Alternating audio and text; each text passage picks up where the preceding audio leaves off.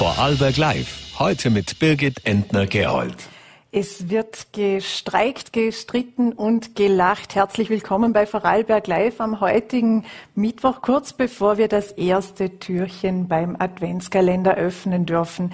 Zumindest im Handel ist auch der Weihnachtsfrieden gewahrt. Es wird nicht gestreikt. Die Arbeitnehmer und Arbeitgeber haben sich dann doch noch bei den Kollektivvertragsverhandlungen geeinigt und kamen zu einem Abschluss. Der Betrieb geht also weiter wie geplant und die Details zu den Ergebnissen und noch mehr zur Gewerkschaft darf ich heute mit Marcel Gilli von der Gewerkschaft für Privatangestellte besprechen. Außerdem blicken wir noch gemeinsam nach Wien zu der grünen Fraktionsführerin im ÖVP-Korruptionsurausschuss Nina Tomaselli. Aber wir werden mit ihr auch die noch offenen Koalitionsprojekte besprechen. Zuerst kommen wir aber zum Humor, auch wenn es sich auf den ersten Blick ganz anders anhört. Corona, Krieg, Hitzewelle, Inseratenaffäre, Amber Heard und Johnny Depp. So lautet der erste Satz der Ankündigung zur Voral, zum Vorarlberger Jahresrückblick, den unter anderem Stefan Vögel und Anna Groß ähm, präsentieren. Gestern war die Premiere und es geht in den kommenden Tagen gemeinsam mit George Nussbaum und Markus Linz in Götzis Bund weiter. Und nun, bevor Sie wieder auf der Bühne stehen, darf ich Stefan Vögel und Anna Groß bei mir im Studio begrüßen. Einen schönen guten Abend. Hallo, Hallo. danke für die Einladung. Ja, 2020 brach die Pandemie aus, dann hieß es 2021 wird sicher wieder besser. Dann hörten wir 2022 sollte vielleicht dann doch unser Jahr werden und jetzt stehen wir wieder hier mit Corona, Krieg, Klimakrise und einer nicht sonderlich stabilen politischen Landschaft. Ist da nicht irgendwann für Sie auch einmal der Punkt gekommen, wo Ihnen das Lachen vergeht? Naja, also zumindest haben wir, haben wir diese Auf- und Abs natürlich Karriale anderer. Äh, als Autor hat man den Vorteil, dass man trotzdem schaffen kann, dass man trotzdem irgendwas machen kann. Für die, für die Schauspieler ist es natürlich ganz schlimm gewesen. Aber natürlich, wir haben auch diese Auf- und Abs gehabt, aber die, die sind natürlich auch Stoff. Die sind Stoff fürs Theater, sie sind Stoff fürs, fürs Kabarett und ja, da kann man viel, viel draus machen. Wie, wie ist es denn eben dieser Stoff, der sich nun bietet? Wie schwierig ist es da mit der Gratwanderung eben, dass bei derartigen Krisen, dass man da nicht völlig ins politisch Unkorrekte rutscht, dass man da vielleicht nicht zu sehr in den schwarzen Humor hineingeht? Ein bisschen verträgt man davon ja in Vorarlberg, aber meinem Gefühl nach auch nicht allzu viel. Ja, äh, Stefan ist Autor, genau von dem Stück jetzt so, und ich glaube, das kann er sicher am besten beschreiben, aber ich denke mir auch, es ist ja immer eine kleine Gratwanderung und Humor ist ja nicht für jeden dasselbe, also es ist schon sehr schwierig. Bei dem einen trifft man es, beim anderen ist das schon zu viel, der andere hätte noch gern mehr davon gehabt, aber also ich tue mir da eigentlich relativ leicht, äh, da auch in die Vollen zu greifen und einmal äh, politisch unkorrekt zu werden, gerade das macht es eigentlich lustig und, und das löst ja auch die Leute, oder? Die, die, die haben diesen, pardon, Scheiß täglich und wenn man das nicht angreift und wenn man sich nicht drüber lustig macht, dann wird es auch nicht lustig und die suchen förmlich danach, also die haben ja das gern.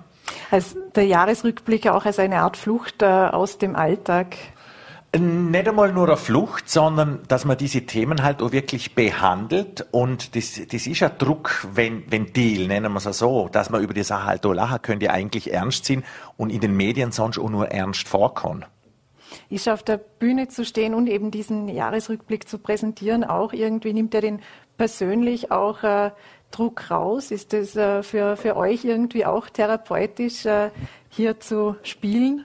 Also für mich ganz sicher, das ist schon so. Äh, es macht äh, großen Spaß, denn auf der Bühne und auch mit einer ähm, ja, mit eben diesem Wissen, dass man das Ganze jetzt humoristisch auch verarbeitet und dieses Ventil, was der Stefan gesagt hat, das ist es für mich dann schon auch.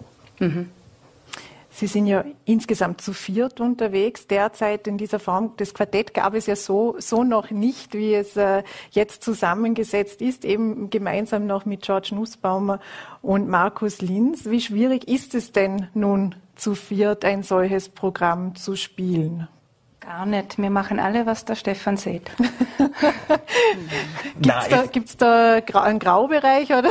Nein, es ist, es ist erstens so, dass wir uns alle vier kennen. Wir haben in der einen oder anderen Kombination eigentlich immer schon, immer schon miteinander gespielt oder schon öfters miteinander gespielt. Also das ist überhaupt keine Schwierigkeit. Und wir haben mit, mit Markus und mit dem George natürlich haben wir Musiker auch an der Hand, die sich für dieses Programm sehr gut eignen, weil man halt eine Revue macht mit Songs, wo man, wir tanzen noch ein bisschen. naja, also für einen Profi schaut es, glaube ich, nicht nach Tanz aus, einmal mies nicht, aber, aber es macht Spaß. Es macht Spaß. In welche Richtung äh, geht's? In Richtung Walzer oder Tango oder ganz was anderes? Broadway Musical, Broadway, Re ja. Revue, die Füße hoch, die Beine hoch, die, die, die Hände hoch. Ja. Da sind wir ja gespannt. Ähm, wie ist denn, ähm, wenn man so ein Programm schreibt, wie, wie geht man da vor? So ein Jahr ist lang, bietet äh, viel Stoff. Äh, wer Wer bietet denn den meisten Stoff?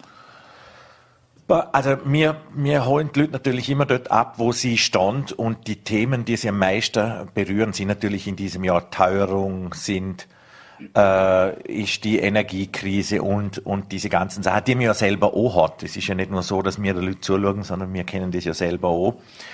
Äh, vom Zusammenstellen, wir haben jetzt nur gehofft, dass in den letzten drei, vier Wochen nichts mehr Gravierendes vorfällt, weil sonst muss ich ja im Prinzip nachschreiben und noch einmal nachproben. Neuer Text lernen. Und neuer Text lernen, aber es ist, äh, bis jetzt lassen sie uns eigentlich in Ruhe. Wir hoffen, dass es jetzt ein bisschen friedlich und ruhig bleibt bis Ende Jahr.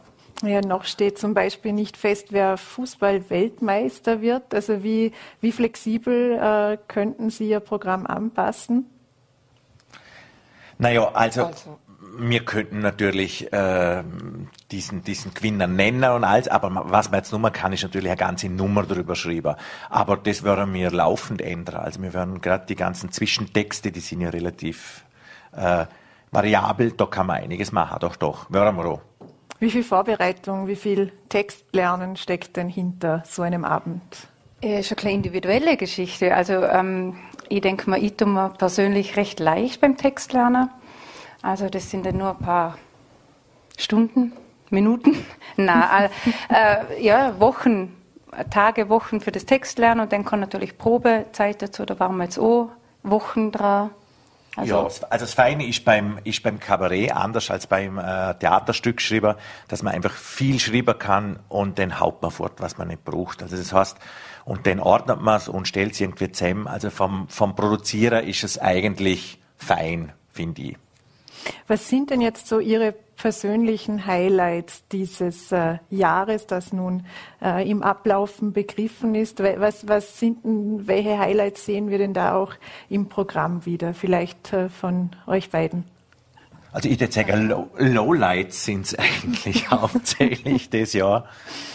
Ja, Anna, also persönlich jetzt, persönlich habe ich in diesem Jahr ähm, äh, waren meine Highlights. Äh, ich habe viele schwierige Yoga-Posen gelernt und die Mondscheinsonate, erster Satz. Das war persönlich und auf der Bühne, in dem Stück, was wir auch wieder sehen, ähm, jetzt muss ich überlegen, Highlights.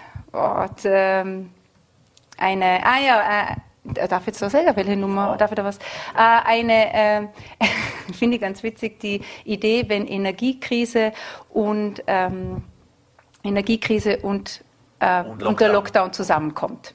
Wie das denn ausgeschaut hätte, das ist, finde ich, eine sehr witzige. Hat es auch persönliche Gespräche darüber gehabt. Sind wir mal froh, dass das noch nicht passiert ist. Was sind äh, deine persönlichen Highlights? Äh, jetzt vor dem Jahr oder, oder innerhalb vom, vom Programm? Machen wir mal von dem Jahr und dann vom Programm. Vom Jahr? Also ich habe das Jahr viel, viel befreiender empfunden als wie die letzten zwei Jahre weil für uns war es natürlich so, dass wir teilweise gerne um einen Spieler haben können und das war schon happig.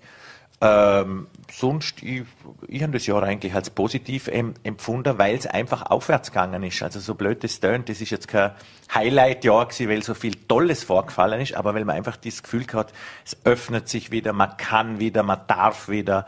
Insofern empfinde ich das Jahr zwar als streng, sehr, sehr streng, aber äh, doch mit einem sehr positiven Abschluss im Kopf, doch. Es gibt ja viele Themenbereiche, wo Sie fischen können, aber eine Frage an Kabarettisten, Kabarettistinnen muss immer erlaubt sein. Was wäre denn Kabarett ohne Politik? Wie viel würde denn da tatsächlich fehlen? Also das Jahr sicher viel, weil diese ganzen Themen, die wir haben, natürlich von der Politik gemanagt werden müssen. Und dadurch schneidet sich das natürlich, also das, das kann man auch überhaupt nicht äh, weglassen. Was wirklich schwierig ist, ich habe eigentlich wählen was über den Krieg machen, aber es ist so gut wie unmöglich, was wirklich lustig zu machen. Es wird so hart oder so bitter. Äh, ja, das ist richtig schwer gewesen. Über alles andere hat mir jetzt dunkel, kann man eigentlich gut, gut Witz machen, weil es auch witzig ist, wird Leute vor der Tankstelle äh, warten und Schlange stehen für zwei Cent, weil es 100 Meter weiter halt ein bisschen billiger ist. Das ist natürlich schon lustig und parallel hauen sie aber eine Viertelstunde später das Geld aus für irgendwas ganz anderes, wo völlig sinnlos ist. Das bietet natürlich Komik. Ähm, Gibt es äh, gewisse Charaktere derzeit im öffentlichen Leben, vielleicht nicht unbedingt nur in der Politik, aber auch in der Politik, die Sie vermissen würden, wenn Sie jetzt an Programme, die Sie schon gespielt haben, denken, die immer wieder vorkommen, die immer wieder zurückkehren? Also ich muss sagen, wir machen eigentlich so gut wie nie Kabarett, wo, wo die Leute namentlich durch einen, durch einen Kakao oder Dreck gezogen werden. Ich finde es viel, viel spannender, äh, diesen, diesen Job des Politikers oder den Job des irgendwas abzuhandeln, als wir jetzt einen einzelnen Aussatz und den irgendwie schlecht zu machen. Jetzt natürlich, das Jahr hat einiges Boot auch, auch da im Land und das muss man natürlich machen, das ist ja klar. Aber ich finde, wir machen das relativ respektvoll und, und nicht untergriffig. Also mich interessiert immer mehr der Mechanismus von etwas als, als die Person. Ähm, Frau Groß, vielleicht kurz ganz allgemein, ähm, wie sind Sie denn zum Kabarett gekommen? Es gibt ja mittlerweile sehr viele gute und sehr erfolgreiche Kabarettistinnen. Ähm, aber es scheint denn doch noch manchmal der Eindruck zu sein, dass die Branche denn doch noch leicht männlich äh, dominiert ist. Wie ist da Ihr tatsächlicher Eindruck? Ähm, also zum Kabarett bin ich durch die Mama. Die hat äh, Kabarett gemacht ja schon lange und erfolgreich, macht sie ja. Und äh, da bin ich dann schön langsam reingerutscht. Am Anfang habe ich Licht und Ton gemacht und bis sie dann gesehen hat, und beim Heimfahren hat man dann immer drüber gelacht und äh, wie man es anders machen könnte. Und dann war ich immer ähm, frech und gesagt, was machen wir jetzt so und so machen? Und hin und her und hat Mama gesagt, ja, dann machen wir mal, du kannst das. Und dann äh, hat sich das so entwickelt, dass wir 2015 wirklich einmal das erste Programm gemeinsam gemacht haben. Und das, äh, ich habe davor eigentlich mit dem Schauspiel oder so gar nichts am Hut gehabt. Und es hat mir wahnsinnig Spaß gemacht und es ist wirklich gut gelaufen. Und seither habe ich können jedes Jahr äh, bei ihr mitspielen, denn auch beim äh, Stefan hat er ein, ein äh, wie nennt man denn das, ein Best-of gemacht für sein Stück. Dort waren wir dann auch zu viert und ja, so hat sich das ergeben, dass ich da können Fuß fassen und mitspielen. Äh, und ja, ich glaube, es stimmt, in Vorarlberg äh, es gibt, es gibt viele Kabarettisten, jetzt äh, regional natürlich, äh, denke ich mal, ist es schwierig. Aber was es denn schlussendlich ist, warum ich glaub, Keine Ahnung. Es, also wenn ich, wenn ich einhaken darf, Bitte? ich glaube, äh, dass es wie überall ist, dass sich die Frauen weniger zutrauen und zumuten, als wie die Männer. Männer stürmen inne, ob sie es können oder nicht, trauen sich mehr. Äh, Frauen sind, sind oft ein bisschen mit sich kritischer, ängstlicher, dass, äh, dass sie es machen, aber es hängt immer natürlich am Schreiben. Ja. Also man muss einfach jemand hat, der für einen schreibt, oder man muss selber schreiben. Und im Idealfall ist für einen Kabarettist natürlich so, dass er selber schreibt. Gerade als Frau, äh, ich komme mir immer blöd vor, wenn ich Frauen Themen und Rollen schreiben muss. Also insofern kann ich nur sagen, schreiben Frauen schreibt's. Das stimmt natürlich, ja. Das ist, aber ähm, das stimmt. Und man, ich denke mal, es ist nicht immer dasselbe, ob jetzt ein Mann oder eine Frau eine gewisse Rolle spielt, ob, egal ob jetzt geschlechterbezogen oder so. Es kommt nicht immer gleich witzig raus, glaube ich. Also es ist schwierig, glaube ich, ja. Ob man, ja. Aber wäre das jetzt eben ein, ein Ratschlag für alle, die es interessiert, die sich aber noch nicht so ganz drüber trauen, einfach mal mit dem Schreiben zu beginnen? Ja, sicher. Man muss immer was probieren, wenn man das Gefühl hat, man mag das gerne machen oder mal ausprobieren. Das ist immer so bei allem. Egal, ob das jetzt das Schreiben ist, oder? Einfach machen. Herr Vögel, Sie geben ja äh, Kurse für angehende Autoren. Jetzt ist ja gerade einer abgeschlossen, wie ich Die, heute gesehen habe. Ja, es ist der erste gewesen, ja. Und was, was kann man denn, was, was, was geben Sie da Ihren äh, Studenten quasi mit? Was sind denn so die wichtigsten Leitlinien, äh, ohne jetzt im Kursprogramm alles vorwegzunehmen? Naja, es geht hauptsächlich einmal darum, dass, was viele Leute nicht glauben, ist, dass, ist, dass äh, Sprache, wie soll ich sagen, ist ein, ist ein, ist ein Werk, ist ein Werkstoff, äh, mit dem man was machen kann, den man bearbeiten kann wo es auch wirklich Regeln gibt. Und das glauben ja die meisten nicht. Die meisten haben ja die Vorstellung, das fällt vom Himmel aber und man schreibt es an und dann ist das so. Und man muss nicht am Text arbeiten und ihn quasi strukturieren und umändern. Und Schritt für Schritt kommen wir im Kurs halt so diese, diese Bausteine vom Theaterstück durch. Von ganz unten, von der einfachen Szene bis zum Einakt, also bis zum Stück eigentlich. Muss man das Schreiben aber auch irgendwie im Blut haben oder kann man das denn schon mit einer gewissen Strukturierung und eben einer gewissen, äh, gewissen theoretischen Wissen auch äh, gut in die Praxis umsetzen, auch wenn man vielleicht äh, sich selber denkt, man hat die Gabe nicht so dafür? Naja, sagen wir so, also man merkt relativ schnell, wer eine Klaue hat, sieht man böse. Also wer einfach das Gespür auch hat für Rollen. Das ist ja nicht nur eine, das ist nicht nur eine technische Sache, sondern es ist schon, wie man, wie, wie man Menschen sieht. Ob man Menschen gut kennt und sieht und sie da, darstellen kann. Und das sieht man relativ schnell, aber dann kommt eben das Spannende, dass man diese Technik können muss. Und wenn man die nicht kann, dann hat man zwar eine Menschenkenntnis, aber man bringt es nicht auf das Blatt. Und das ist eigentlich schwierig. Also man braucht natürlich Bets, klar, Technik und, und das Gespür dafür, das glaube ich auch. Man sitzt ja bei Ihnen beiden auf der Bühne. Es ist unfassbar lustig. Äh, wie wird man denn lustig? Kann man, kann man lustig werden lernen? Kann man Humor lernen oder wird das einem in die Wiege gelegt? Oh, ich glaube, ich bin einfach lustig. Einmal vor Kamera und vor der Menschen sowieso. Na, also keine Ahnung, Stefan, ist man? Also ich glaube, dass man, dass man vor allem echt sein muss, dass es, dass es lustig wird. Und wie gesagt, äh, die Leute meinen oft, äh, der ist jetzt lustig, aber es hat natürlich mit der jeweiligen Szene zu tun. Es hat mit dem, mit dem jeweiligen Text natürlich zu tun. Aber wenn man dann noch echt ist auf der Bühne, wird's lustig, oder? Nicht lustig ist es, wenn's, wenn man merkt, es ist nicht echt, es ist falsch, die Töne stimmen nicht und die. Man muss es immer spüren auch. Also wenn ich jetzt äh, diese Rolle habe, muss ich wirklich diesen Stress oder diese Freude, diesen Zorn, es muss ich spüren. Da muss man sich äh, gleich überlegen, wie, welche Situation kenne ich, wo ich das auch schon so kann und dann kommt es schon echt, wenn man das so wirklich spürt. Vielleicht noch abschließend, also zuerst kommt der Jahresrückblick, dann kommt das neue Jahr. Was steht da bei Ihnen beiden? Denn am Pro Programm gibt es schon Projekte, die in Planung sind, die auch noch spannend äh, für unsere Zuseherinnen und Zuseher werden könnten. Naja, also äh, was jetzt Kabarett ist oder da im Land, da haben wir was in Planung, aber das äh, sagen wir noch nicht, da sind wir noch, am, noch in, den, in, in den Vorarbeiten, das ist noch ein bisschen zu früher. Für mich selber als Autor steht der Musical was ich mache. Und, äh, und auch ein neues Stück, also ist einiges eigentlich in der Planung. Und man merkt auch, dass es wieder, dass der Markt wieder anzieht. Das ist für uns ganz wichtig. Und ich schaue, was kommt.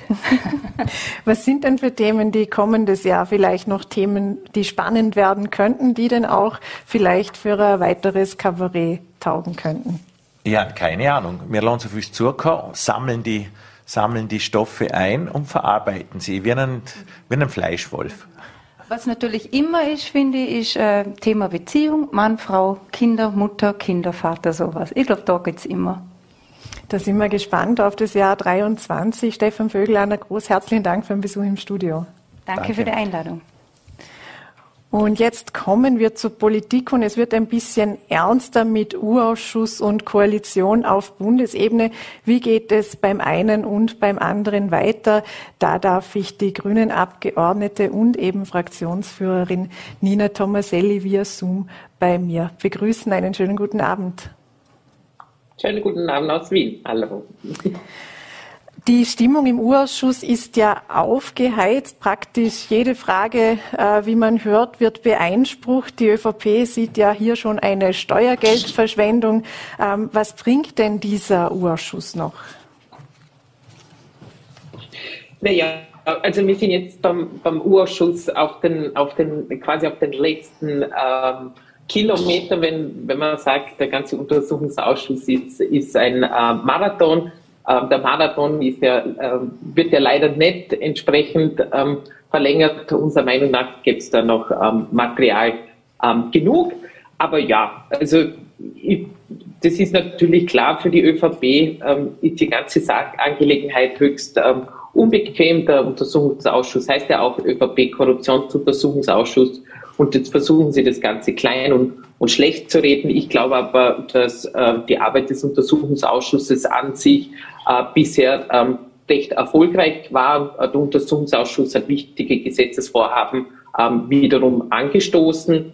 Und ähm, ja, und äh, ich denke, dass am Ende dieses Untersuchungsausschusses oder des vorläufigen Endes des Untersuchungsausschusses wird nächste Woche sein, ähm, noch einige Dinge quasi wie als Cliffhanger oder äh, äh, noch überbleiben werden, wo, wo wir sagen können, da, da und da, da wollen wir noch weiter nachforschen und noch weiter ins Wespennest stechen.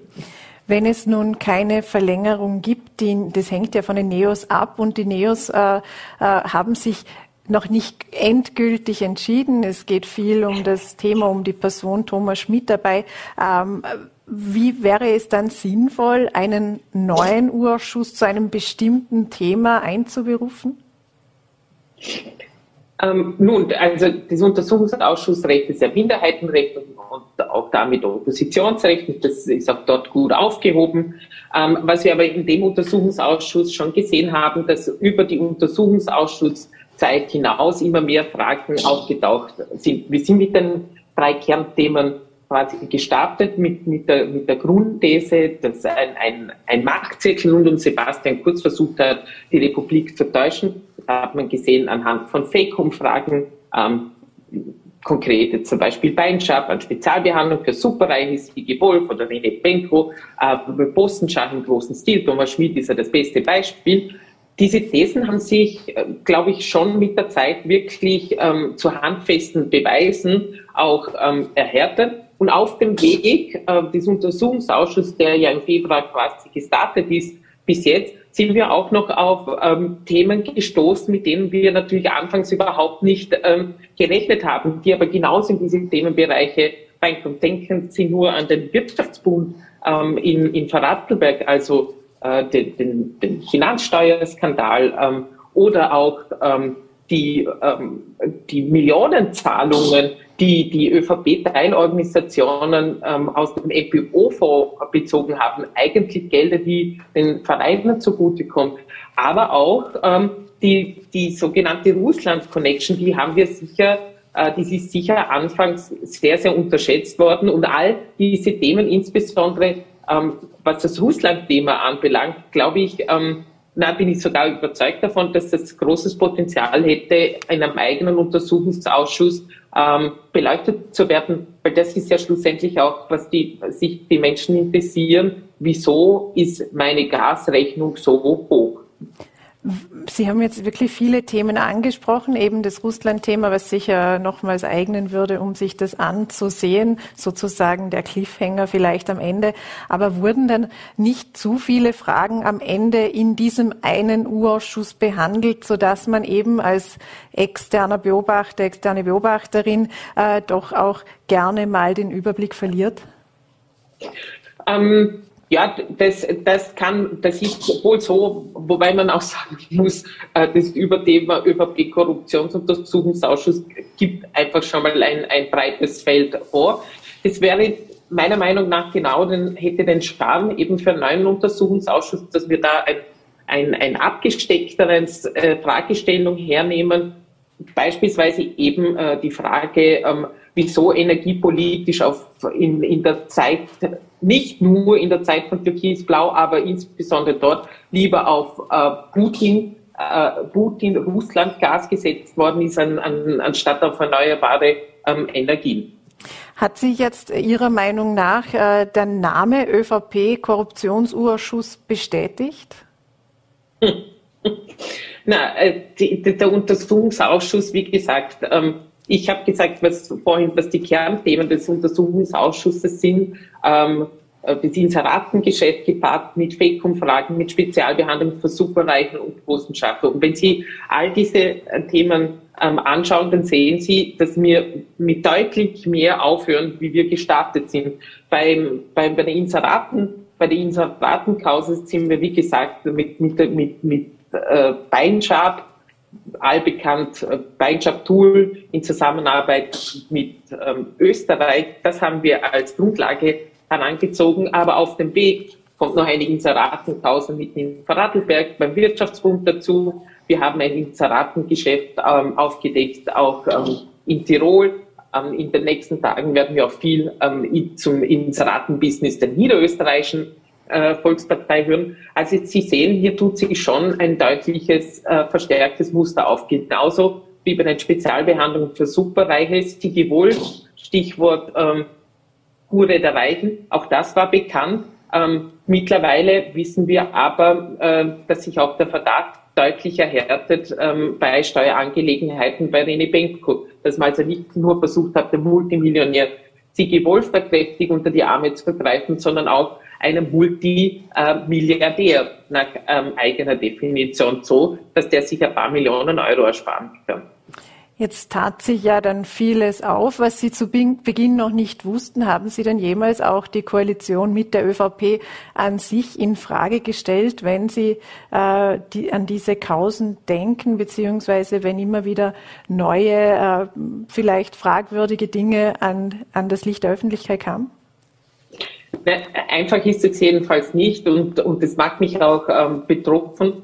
Ähm, vor allem der Bundespräsident hat, finde ich, wirklich eindrücklich in, in, in seiner Rede geschildert, um, um was es eigentlich geht, nämlich also er hat die Demokratie ja mit einem, mit einem Haus ähm, verglichen und dieses Haus, hat er gemeint, ist, äh, und damit war die Korruption gemeint, ist von lauter Wassereinbrüchen äh, in Gefahr. Also die ganze Substanz ähm, in, ist in Gefahr. Ähm, und ähm, was man sieht, ist eben, dass das Vertrauen in die Politik leidet. Ähm, gerade diese Woche ist der Demokratiemonitor veröffentlicht worden, wo man sieht, die Vertrauenswerte in die Institutionen insgesamt, aber auch äh, vor allem in die Politik, die sind ähm, im Keller.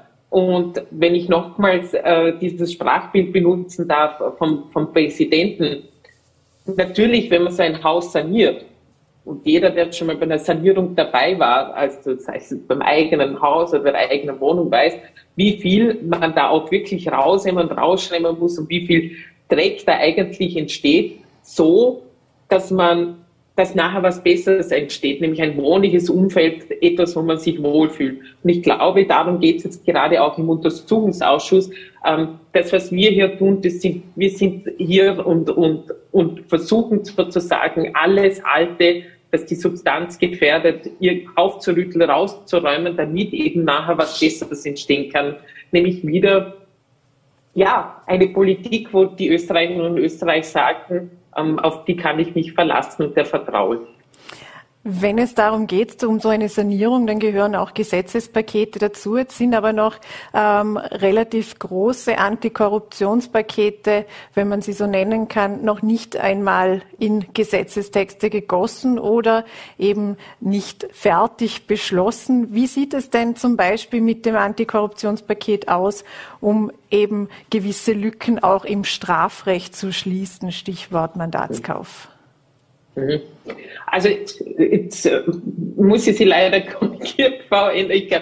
Äh, bei, bei, bei diesen Dingen ähm, sehe ich das Glas ähm, lieber halb äh, voll wie halb leer. Ähm, der, der Untersuchungsausschuss, dieser jetzige ÖVP-Korruptionsuntersuchungsausschuss wie jener des Ibiza-Untersuchungsausschusses, die haben dermaßen gute Arbeit geleistet. Das kann man auch wirklich sagen, indem sie gute Gesetzes ähm, auch angestoßen haben. Und wir haben da schon einiges beschlossen. Das größte Paket ist sicher das Parteientransparenzpaket, das im Übrigen, glaube ich, auch so in Vorarlberg ohne ähm, Wirtschaftsbund-Tool äh, nicht möglich ähm, gewesen äh, wäre. Aber ja, Sie haben recht, es fehlen dabei noch Gesetzespakete.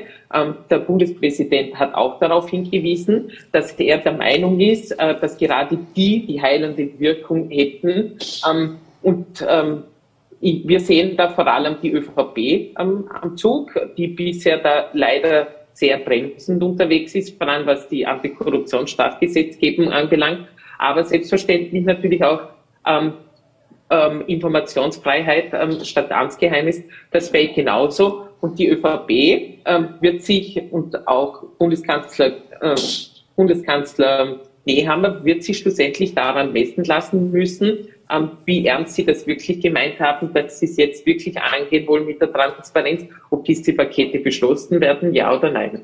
Woran scheitert es denn derzeit? Was sind denn noch die offenen Fragen, wenn man an das Strafrecht denkt, aber auch vor allem, wenn man an das Informationsfreiheitsgesetz denkt? Na, beim, beim Strafrecht sind es, sind es wohl eher ähm, Details. Das Gesetzespaket liegt äh, jedenfalls schon so lang ähm, bei der ÖVP, wenn es noch offene Fragen gegeben hätte, hätte man die ähm, schon äh, längst klären können. Beim, bei der Informationsfreiheit ist es wohl so, dass auch in, in vielen Bundesländern da gerade auf die äh, Bremse, get, äh, Bremse getreten wird. Ähm, auch Landtagspräsident ähm, in Vorarlberg, ähm, Herr Sonderegger, hat da, war da wenig hilfreich, ganz im Gegenteil. Ähm, was die Umsetzung dieses Gesetzespakets anbelangt. Und ich glaube, dass da einfach eine Politikergeneration auch am, am, ja, am Werk ist, denen das unangenehm ist, wenn man ihnen auf die Finger schaut. Aber Verwaltungszahlen und politisches Handeln gehört, äh, gehört ins Schaufenster und nirgendwo anders hin, weil ähm, wir, ähm, die wir täglich ähm, von Steuergeldern arbeiten, sind Rechenschaft schuldig. Ja? Und ähm, und was man nicht vergessen darf, ist Transparenz und vor allem Informationsfreiheit. Das ist der, der beste, die beste Korruptionspräventionsmaßnahme überhaupt.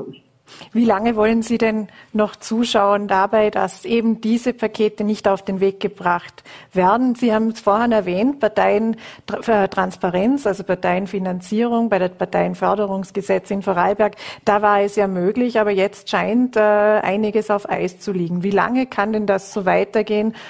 Und die Grünen äh, stehen daneben und äh, schauen dabei zu. Ja, wir schauen selbstverständlich nicht zu, sondern wir kämpfen tagtäglich ähm, darum und sind auch wirklich froh, äh, dass es auch einen Untersuchungsausschuss gibt ähm, und dass auch die Oppositionsparteien da einfach mithelfen, dass wir das über die Ziellinie tragen. Ähm, um was es geht, nämlich wir könnten selbstverständlich hergehen und sagen, ähm, Ma, die ÖVP ist so böse und jetzt äh, springen wir einfach weg. Nein, wir machen es uns, uns nicht ähm, leicht, gerade was Transparenz anbelangt, äh, da muss man sich nicht jeden Meter erkämpfen, sondern wirklich jeden ähm, Zentimeter. Die alteingesessenen Parteien haben gerade was Transparenz anbelangt, und da schenken sich im Übrigen beide Großparteien überhaupt gar nichts.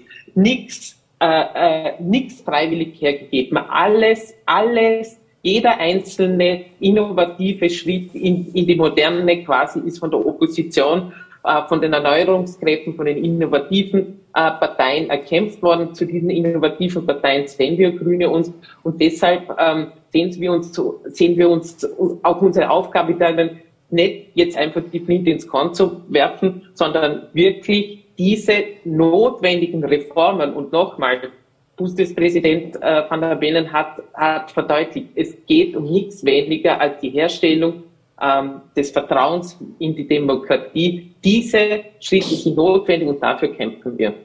Zwei Themen, die in Ihrem Bereich äh, von ÖVP und Grünen angekündigt worden sind, aber längst nicht umgesetzt sind, sind das Glücksspielpaket und eben die mhm. Reform der Maklergebühr. Wie sieht's denn beim Glücksspielpaket aus? Da geht es ja unter anderem auch um Glücksspielwerbung, um die Drosselung ähm, bei den Spielautomaten, dass die eben, dass die Geschwindigkeit äh, rausgenommen wird. Kommt das Glücksspielpaket noch? Ja, da fragen Sie am, am besten äh, äh, meinen Landsmann, sozusagen den zuständigen ähm, Finanzminister Magnus Brunner. Ja, das Glücksspielpaket, das ist ähm, genauso ein Punkt, das finde ich etwas schade, dass man ähm, in der Öffentlichkeit sagt, es ist einem, es ist einem ernst ähm, mit, mit der Modernisierung ähm, des Glücksspielgesetzes, es ist einem ernst mit den ähm, Spielerinnenschutz und, und das dann nachher auf ähm, die lange Bank schickt. Wie sieht es aus mit der Maklerprovision? Da äh, haben Sie sich in den vergangenen Tagen ja auch öffentlich dazu geäußert. Wie lange müssen denn jetzt Mieter noch eine Provision bezahlen, wenn der Makler aber eigentlich äh, vom Vermieter bestellt worden ist? Ja, Sie sprechen es an. Ähm, ich habe mich wahnsinnig, äh, ich habe mich wahnsinnig ähm, geärgert, ähm, weil die Mieterinnen und Mieter von der ÖVP jetzt wiederum im Regen stehen gelassen werden. Wir haben bereits einen Begutachtungsentwurf vorgelegt im März, den auch gemeinsam im Übrigen mit der ÖVP äh, präsentiert. Da ist in Begutachtung gegangen und nach dem Begutachtungsentwurf möchte die ÖVP jetzt ablösen, anstatt Maklerprovisionen erlauben. Das heißt, schlussendlich für den Mieter und die Mieterin, die Maklerprovision wird dann zwar abgeschafft, aber über die Hintertür wieder für die Immobilienlobby eingeführt. Und äh, das ist wirklich ärgerlich. Das sind politische Spielchen, die man auf dem Rücken der Mieterinnen und Mieter macht. Und deshalb haben wir da auch ähm, eben die Notbremse ähm, ziehen müssen. Und wir hoffen aber dann doch, ähm, dass die ÖVP, die ja auch wiederum äh, in der Öffentlichkeit ähm, gerne so tut, als ob sie sich für leistbares Wohnen einsetzt, ähm, da endlich zur Vernunft äh, äh, kommt und dieses Gesetz auch wirklich freigeht. Die Arbeiterkammer hat im Begutachtungsverfahren ähm, bezweifelt, dass Mieter tatsächlich dann keine Gebühr zahlen müssten. Also sie hat auch Umgehungsmöglichkeiten geortet. Teilen Sie da zum Teil äh, die Bedenken oder wurden diese ausgeräumt? Wie sieht es da aus? Nun, ähm, das ist quasi der Kern, das, das Kernproblem an der Abschaffung der Maklerprovision. Die, die Maklerprovision ähm, ist schnell abgeschafft. Ähm, was wichtig ist, dass man nicht anstatt einer Maklerprovision irgendeine andere Zahlung, Dienstleistung oder geldwerte Leistung vereinbaren kann, damit eben Mieterinnen und Mieter dann nicht erpressbar werden und ähm, für irgendeine alte Küche zum Beispiel eine überhöhte Ablöse zahlen müssten, um quasi das Geld der Maklerprovision wieder wettzumachen. Und das ist genau die Klausel, ähm, wo die ÖVP jetzt hergehen möchte und das Ganze aufweichen. Und ich glaube eben, dass sie damit einmal mehr einen Gefallen an die Immobilienlobby machen wollen und sich damit wiederum gegen Interessen der Mieterinnen und Mieter stellen. Und das ist wirklich ärgerlich. Dann sind wir gespannt, wie es weitergeht. Nina Tomaselli, herzlichen Dank für die Zeit und äh, liebe Grüße nach Wien. Dankeschön.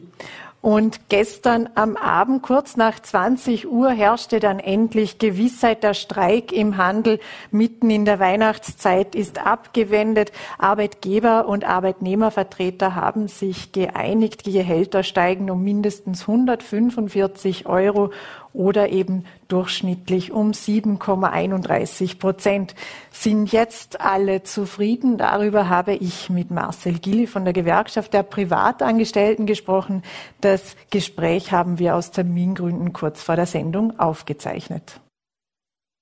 Herr Gilli, 145 Euro oder durchschnittlich 7,31 Prozent mehr, das ist das Ergebnis. Wie zufrieden sind Sie denn mit eben diesem Ergebnis für den Handel? Wäre da vielleicht auch noch mehr gegangen? Die Eisenbahner hätten sich damit ja aus heutiger Sicht zum Beispiel nicht zufrieden gegeben.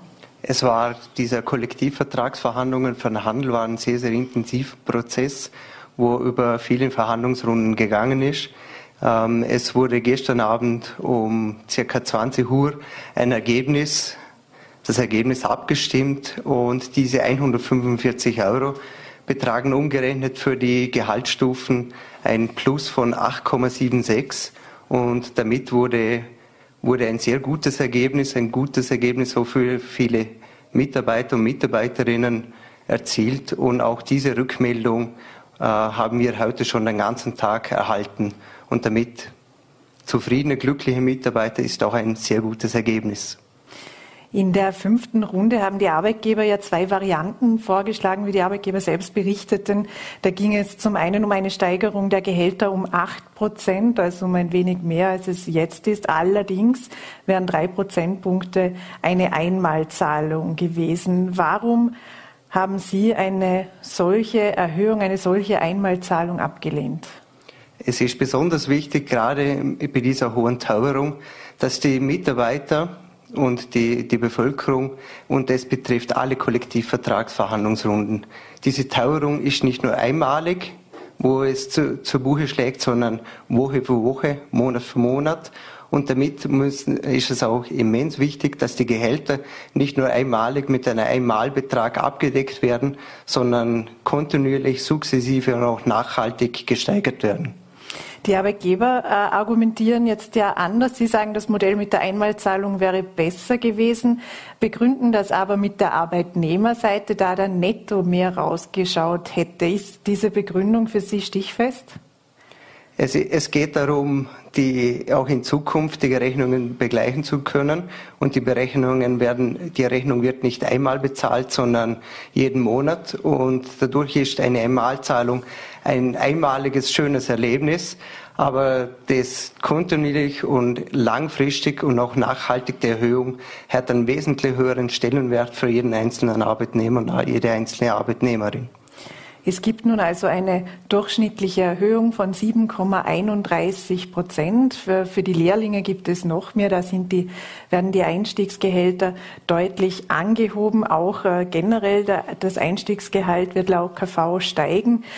Jetzt können wir aber auch einmal in Richtung Eisenbahner noch blicken. Da wurde die nächste Eskalationsstufe gewählt. Äh, es wurde schon am Montag gestreikt, das konnte im Handel abgewendet werden. Und da liegt die angebotene Lohnerhöhung des Arbeitgebers bei 8,4 Prozent. Können Sie es verstehen, dass die Eisenbahner streiken? Die Eisenbahner, selbstverständlich, sie haben auch eine volle Unterstützung. Ähm, jeder, jeder ist für seinen Bereich auch zuständig. Ähm, genauso wir sind zuständig für den Handel und auch für jede andere Kollektivvertragsverhandlung, wo jetzt noch ansteht, ob es jetzt äh, die Brauereien sind oder auch der allgemeine Nahrung und Genussmittel. Da sind wir noch mitten in den Verhandlungen und da werden wir auch gemeinsam mit den Mitarbeitern und mit den Betriebsräten für diese Branchen die bestmöglichen Ergebnisse erzielen. Sie haben die Brauereien gerade angesprochen. Ich habe heute noch ins Archiv geschaut und eine Drohung 2020 gelesen, nämlich, äh, dass es bierlose Weihnachten werden. Wie weit sind wir denn da im Jahr 2022? Müssen wir noch um unser Bier, wer es denn trinken darf, müssen wir da noch drum zittern? Jetzt geht es zum dementsprechend die Verhandlungen schnellstmöglich wieder weiterzuführen, dass es auch zu Ergebnisse gibt, weil eines ist klar, das Bier muss auch gekauft werden und Bier zahlt man schlussendlich auch mit dem Geld. Ähm, und dementsprechend ist man sicher allesamt gut beraten, zum da dementsprechend auch zu einem Ergebnis kommen. Und damit wir schöne, fröhliche, besinnliche Weihnachten haben mit einem Glas Bier. Wie geht es denn jetzt weiter? Weil der Ausgangspunkt erinnert ja stark an den Ausgangspunkt der Verhandlungen bei den Metallern, aber auch im Handel. Ähm, die Gewerkschaften fordern 11 Prozent, der Branchenverband ist bei 6,4 Prozent. Äh, wie wahrscheinlich ist es denn, dass man sich da noch in der Mitte trifft? Es wird ein, auch in diesem Bereich ein schwieriger Prozess. Ähm, es geht um viele, viele Faktoren. Es wird notwendig sein, auch ein gegenseitiges Aufeinanderzugehen. Wo dann das schlussendlich das Ergebnis ist, ist immer eine, eine Frage des Prozesses.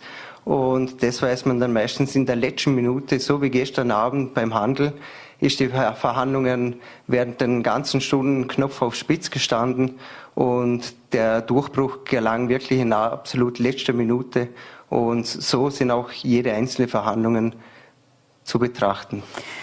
Was passiert denn bei solchen Verhandlungen, wenn wir vielleicht ein bisschen mit Ihnen auch hinter die Kulissen blicken dürfen? Wie kann man sich das vorstellen? Die, gestern dauerte die Runde ja um die zehn Stunden, wenn ich richtig nachgelesen habe. Was passiert in diesen zehn Stunden?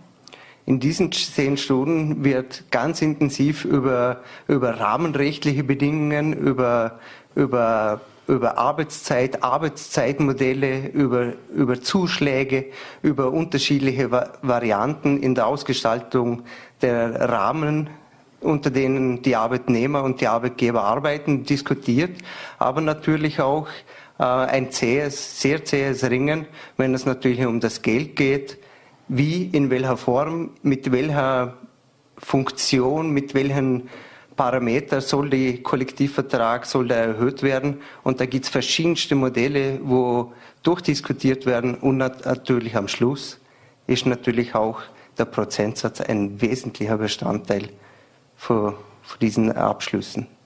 Der Prozentsatz war jetzt äh, laut Experten relativ erwartbar. Also der WIFO-Experte Benjamin Bicci sagte, dass für den Handel zum Beispiel, auch bei den Metallern hat man das gehört, wo es eben auch zu Beginn ähm, die Angebote bei der Gewerkschaft bei 10,6 Prozent gelegen haben und bei der Arbeitgeberseite waren es 4,1 Prozent. Am Ende wurde immer irgendwo ein Mittelweg gefunden. Wie viel Show steckt vielleicht dann auch hinter den Verhandlungen? Es ist keine Show, sondern es sind harte Verhandlungen, inhaltliche Verhandlungen, wo unterschiedliche Interessen diskutiert werden. Interessen von den Arbeitgebern, aber natürlich auch Bedürfnisse von den Arbeitnehmern und Arbeitnehmerinnen. Und Menschen brauchen Menschen in jeder Verhandlung. Und da wird immer ein Interessensausgleich gesucht. Und jede Einigung heißt auch, dass sich zwei Menschen aufeinander zugehen und auch sich begegnen zu einem Ergebnis. Und das sind dann die Verhandlungen. Wenn wir jetzt die Ergebnisse nochmals kurz anschauen, eben im Handel sind es äh, durchschnittlich 7,3 Prozent plus bei den Metallern 7,4 äh, Prozent. Was bedeutet jetzt denn dieser Abschluss am Ende tatsächlich für die Reallöhne? Also wie viel bleibt denn den Arbeitnehmerinnen und Arbeitnehmern am Ende tatsächlich angesichts der aktuellen Inflation?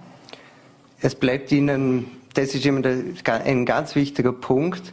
Es wird immer am Anfang von den Verhandlungen mit den Arbeitgeber die Inflationsrate diskutiert. Der Durchschnitt, was waren die letzten zwölf Monate? Wenn wir jetzt gerade den Beispiel Handel hernehmen, da, da, haben wir, da wurde die, die durchschnittliche Teuerungsrate mit 6,9 äh, festgehalten. Damit äh, reden wir da für die Mitarbeiter im Handel von einer Reallohnsteigerung Sprich, es bleibt, bleibt ihnen mehr übrig und sie können sich auch in Zukunft das leisten, was sie sich auch in der vergangenen Vergangenheit leisten haben können.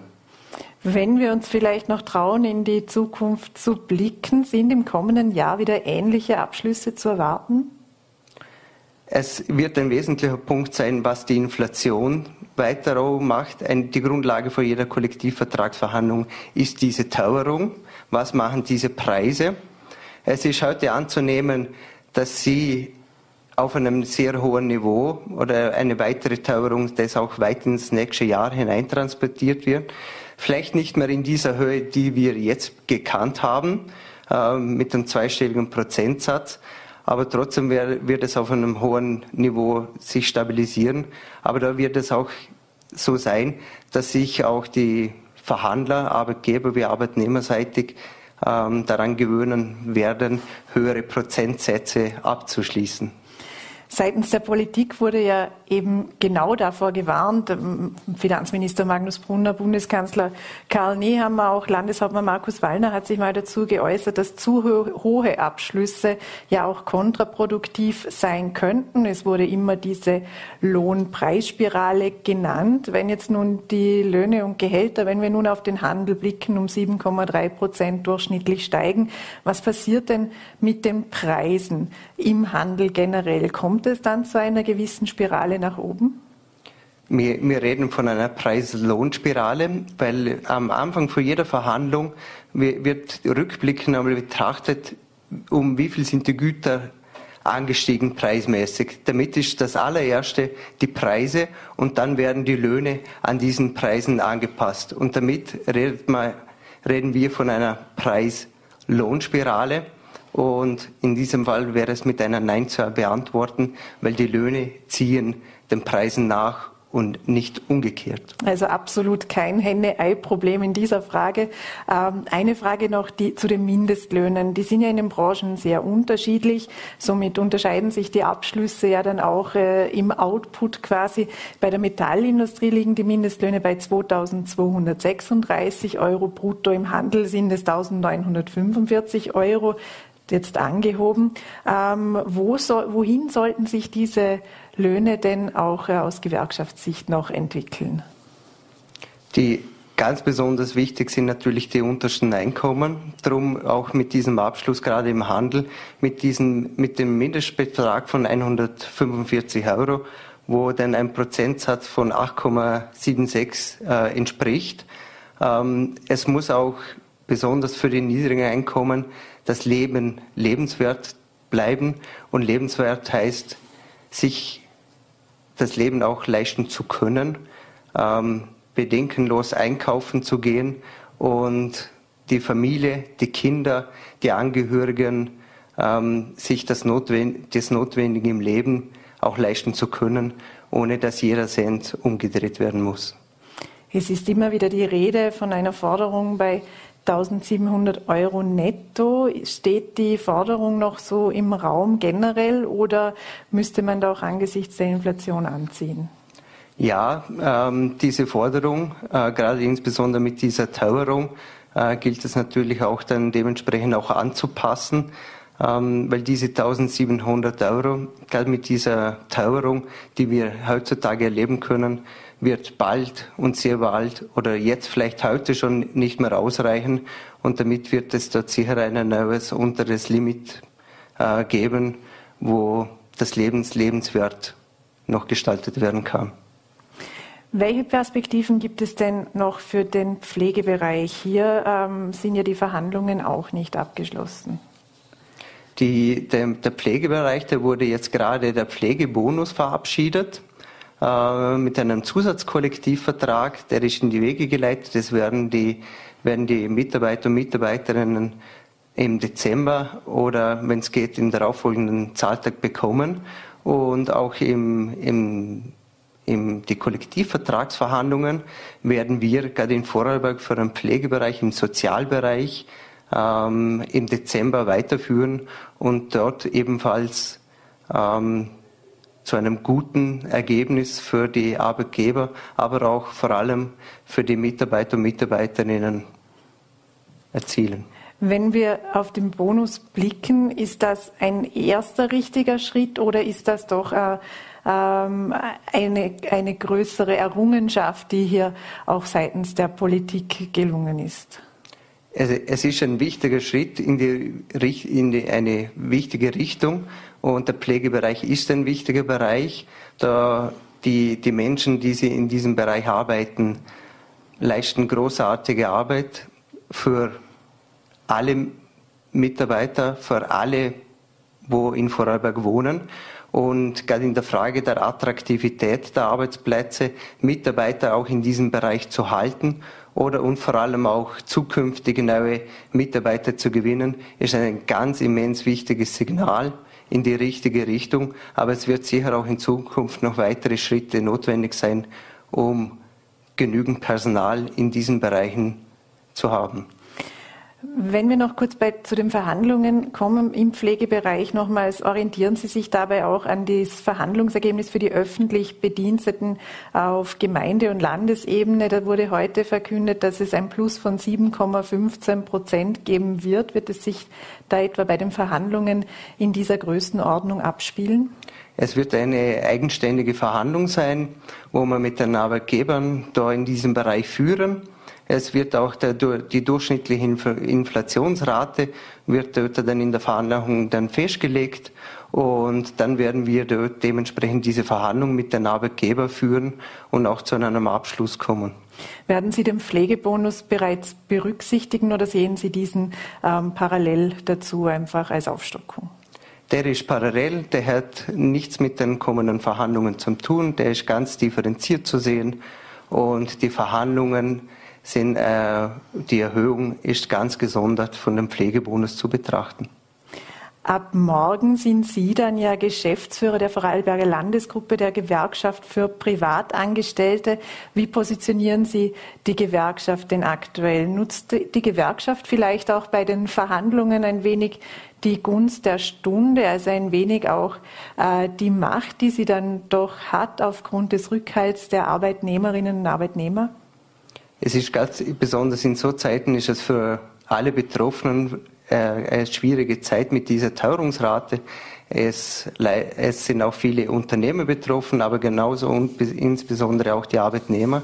Es ist da ganz wichtig, gute Gespräche zu führen, Gespräche mit vielen, vielen Arbeitnehmer und Arbeitnehmerinnen, ihnen gut zuzuhören, wo die Bedürfnisse liegen, gerade in so schwierigen Zeiten, aber auch gute, konstruktive Gespräche mit den Arbeitgebern führen, weil das Leben besteht immer aus Menschen und die Menschen werden, brauchen Menschen und das ist das Ziel äh, in der Positionierung, ein Verständnis für alle zu haben und insbesondere natürlich aber auch für die, für die Mitarbeiter und Mitarbeiterinnen. Wie hat sich denn das Verhältnis zwischen Arbeitnehmervertreter, Vertreterinnen und Arbeitgebervertretern äh, entwickelt über die Jahre? Ist es gleich geblieben? Hat es sich ein wenig zugespitzt? Was für eine Analyse können Sie hier bieten? Es ist ähnlich auch wie früher. Ähm, es geht immer um die handelnden Personen in allen Bereichen. Welche Schwerpunkte werden Sie denn im kommenden Jahr setzen? Was ist denn für Sie als äh, Geschäftsführer dann auch wichtig in der täglichen Arbeit und wo können oder wo wollen Sie Akzente setzen? Äh, ein, ein, Schwerpunkt wird sein, auch in der Betreuung der Betriebsräte dort auch weiter eine Verbesserung äh, zu erzielen und auch äh, einen stärkeren Kontakt mit den Mitarbeitern und Mitarbeiterinnen, noch stärker, wie wir bis jetzt das äh, geführt haben, die direkte Ansprache an viele Mitarbeiter und auch dementsprechend noch besser diese Bedürfnisse kennenzulernen und zu wissen und auch im Sinne von den Betroffenen und aber auch natürlich mit den Arbeitgeber einen sehr intensiven Austausch zu pflegen, auch mit unterschiedlichen Interessen. Marcel Gilli, herzlichen Dank für einen Besuch im Studio und einen schönen guten Abend noch. Vielen Dank. Das war es für heute wieder mit Vorarlberg Live. Morgen sind äh, meine Kolleginnen und Kollegen wieder für Sie da, wie gewohnt, ab 17 Uhr auf VNAT, Voll.at und Ländle TV. Ich hingegen werde meine Fragen in den kommenden Monaten woanders stellen. Sie werden sich dann auch wohl eher um Themen wie Hunger, fehlenden Schlaf oder Windeln drehen. Somit wechsle ich hiermit in die Babypause, wünsche Ihnen einen schönen Advent, genießen Sie die Zeit und machen Sie es gut.